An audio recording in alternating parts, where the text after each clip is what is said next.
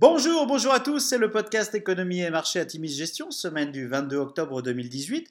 Petit avertissement, les performances passées ne préjugent pas des performances futures. Et puis nous allons citer un certain nombre d'entreprises. Il s'agit d'une simple illustration de notre propos et non d'une invitation à l'achat. Alors cette semaine, nous avons titré Complexité. Après un très mauvais début d'octobre, les marchés nous ont offert une semaine moins noire, mais non dénuée de volatilité. Contrairement aux attentes, les négociations sur le Brexit n'auront pas avancé d'un iota cette semaine. Par ailleurs, les publications des minutes de la fête mercredi ont à nouveau inquiété les investisseurs quant au rythme soutenu des hausses de taux à venir.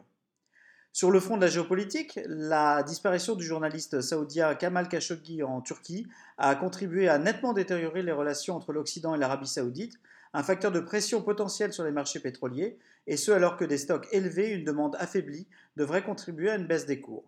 Vendredi, Moody's a abaissé la note souveraine de l'Italie à BA3, juste un cran au-dessus de la catégorie junk bond. Le gouvernement de coalition italien travaille à nouveau sur son budget dans un contexte de défiance, proche des 3,8%, le 10 ans euh, italien est sous tension. Alors que les publications d'entreprises s'enchaînent, les marchés sont nerveux et sanctionnent durement toute déception. Le secteur auto dérape ainsi nettement, emporté notamment par les warnings de Michelin et Daimler, des valeurs que nous n'avons pas en portefeuille. Malgré un net rebond du début de semaine, le secteur des semi-conducteurs aura été également à la peine cette semaine, l'indice SOX perdant 2,2%. Sur la semaine, le CAC 40 perd 0,51%, le SP500 stagne et le Nasdaq se replie de 0,6%. Notez qu'il s'agit de la troisième semaine de repli consécutif du Nasdaq. Du côté des sociétés et publications d'entreprises démarrent dans l'ensemble favorable pour les entreprises de nos fonds. En Europe, Danone affiche une croissance organique de 1,4%, légèrement au-dessus de la guidance de 1,2%. Unilever publie une croissance organique de 3,8% au troisième trimestre. Dans un contexte de challenge des fabricants de composants, comme nous venons de le voir, ASML rassure sur son CA du troisième trimestre avec une croissance de 13%. Ericsson affiche des ventes 8% au-dessus du consensus, euh, tiré notamment par la principale et la plus lucrative division qui est celle des réseaux. Les USA ont à nouveau le principal driver de cette forte accélération, avec des dépenses sur la 5G se matérialisant plutôt que prévu. SAP publie euh, à nouveau un trimestre de croissance organique de 10%, avec une nette confirmation sur le cloud en progression de 41%.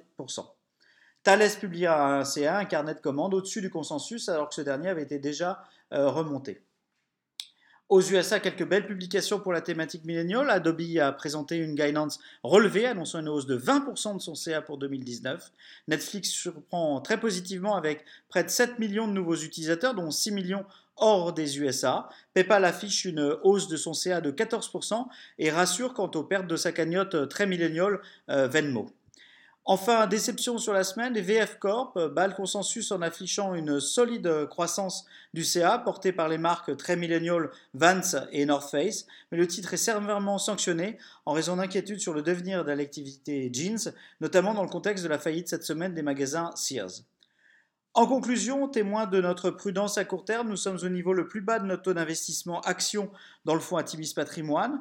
Dans nos fonds d'action, nous nous réjouissons d'un lot de premières publications qui confirment dans l'ensemble nos choix, mais devons avouer que nous subissons parfois la nervosité des marchés et les caprices des short sellers. Nous entrons dans le cœur des publications. 30% des valeurs du SP500 euh, vont publier cette semaine. Tout en restant vigilants dans des marchés complexes, il s'agira d'être euh, très réaliste dans les prochains jours.